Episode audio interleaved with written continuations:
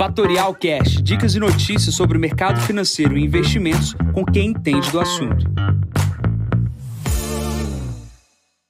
Bom dia, Jansen Costa, assessor de investimentos da Fatorial. Vamos para mais visão de mercado.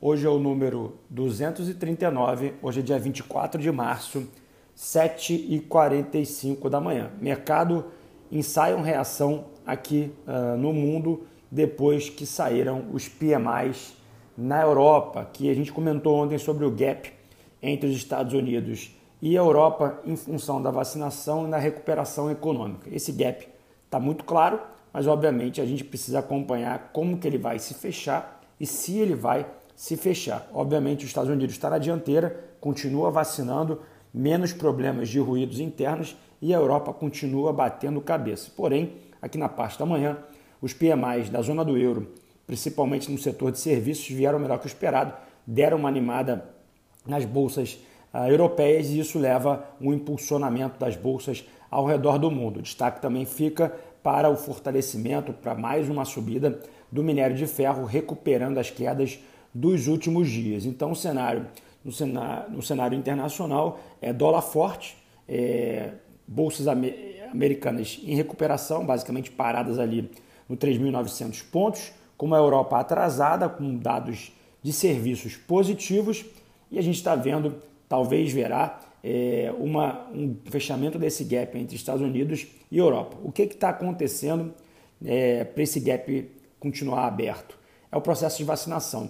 Existe uma disputa entre a Europa e o Reino Unido no assunto vacina e o assunto da vacina em específico da AstraZeneca. Obviamente, isso está gerando bastante ruído no, no continente. A gente não está vendo esse tipo de disputa aqui de longe, essas informações não estão chegando, eu estou indo para sites uh, da região e, obviamente, isso está claro que a vacinação atrasando vai gerar maiores problemas para o continente e isso vai dificultar ali o fortalecimento do euro em relação ao dólar, tá? Isso a gente precisa ficar de olho, porque obviamente o motor do mundo também passa pela Europa.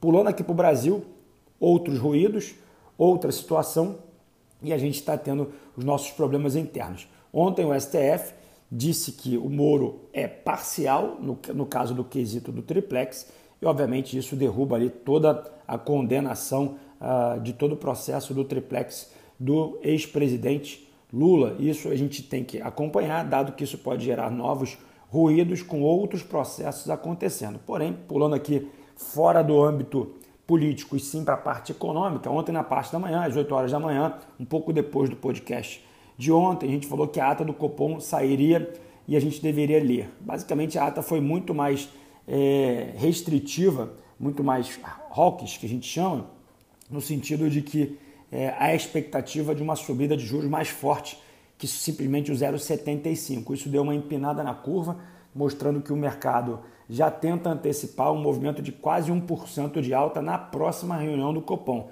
A gente está com 2,75% de taxa de juros hoje e o mercado já projeta para 3,75% na reunião próxima do Copom. Isso é um aperto bastante significativo. Isso deve trazer uma menor pressão no câmbio e deve trazer uma maior ancoragem para o quesito inflação. Precisa ficar de olho e a pergunta que todo mundo faz é: isso vai afetar a bolsa? Alguns setores sim, outros setores não. Ontem a gente viu um movimento de longo prazo, de mais longo prazo, nos vértices mais longos, 2027, 2028, que isso sim é negativo para a bolsa, para algumas, uh, para alguns setores. Obviamente você precisa diversificar seus ativos para que você não sofra de maneira linear uh, quando esses movimentos acontecem aqui. E o que é importante também, bolsa não é PIB, tá? Então Bolsa não é reflexo do PIB e sim da lucratividade das empresas. Começando aqui com mais notícia boa aqui para o Brasil, a gente está vendo uma onda muito grande de IPOs, né, de abertura de capital e fusões e aquisições. Hoje saiu mais uma fusão e aquisição, ou seja, o Carrefour comprou os supermercados Big, vai pagar 7 bilhões e meio de reais. Isso é mais um movimento do Carrefour aqui no Brasil para ampliar a sua rede de distribuição e também temos hoje um anúncio, talvez viemos anunciar a venda de uma das refinarias aí da Petrobras para o fundo Mubadala. Isso é o contínuo processo de desinvestimento da Petrobras e o processo que eu comentei com vocês que destravaria o setor de refino aqui no Brasil. Se a Petrobras continuar vendendo isso, isso trará valor para a mesa do acionista e trará valor para a cadeia de petróleo aqui no Brasil.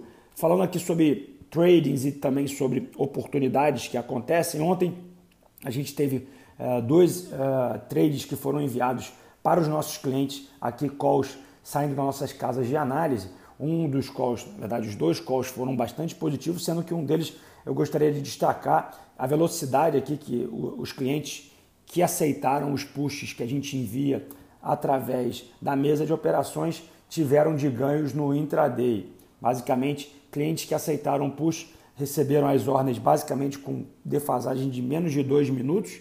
Isso gerou uma oportunidade na compra ali para os ativos, gerando um ganho de preço para os clientes que receberam apenas o trade através dos grupos de WhatsApp e da lista de transmissão de praticamente 2%. Então, se você quer receber esses trading ideas no seu celular, já com o tamanho da ordem definida, manda uma mensagem para o seu assessor aqui na Fatorial, manda uma mensagem aqui para a gente uh, através dos canais da internet, entra nessa lista de transmissão que você pode uh, sair na frente aí nos trades uh, em função da velocidade que nós temos nas execuções de ordem. Isso está sendo bastante positivo e chama atenção para aqueles que querem operar todos os dias.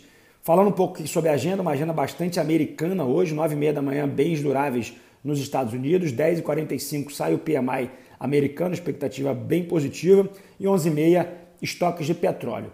Nesse exato momento, o minério sobe 2,75 Lá na China, o VIX comportado na casa dos 22 pontos, o S&P operando com 3.916 pontos, o dólar forte na casa dos 92,50, o petróleo recupera praticamente a casa dos 59 dólares e 50 e o Bitcoin permanece na casa dos 55 mil, desculpa, de 56.456 dólares. Bom, eu vou ficando por aqui, desejando a vocês uma ótima quarta-feira. Encontro vocês amanhã no podcast.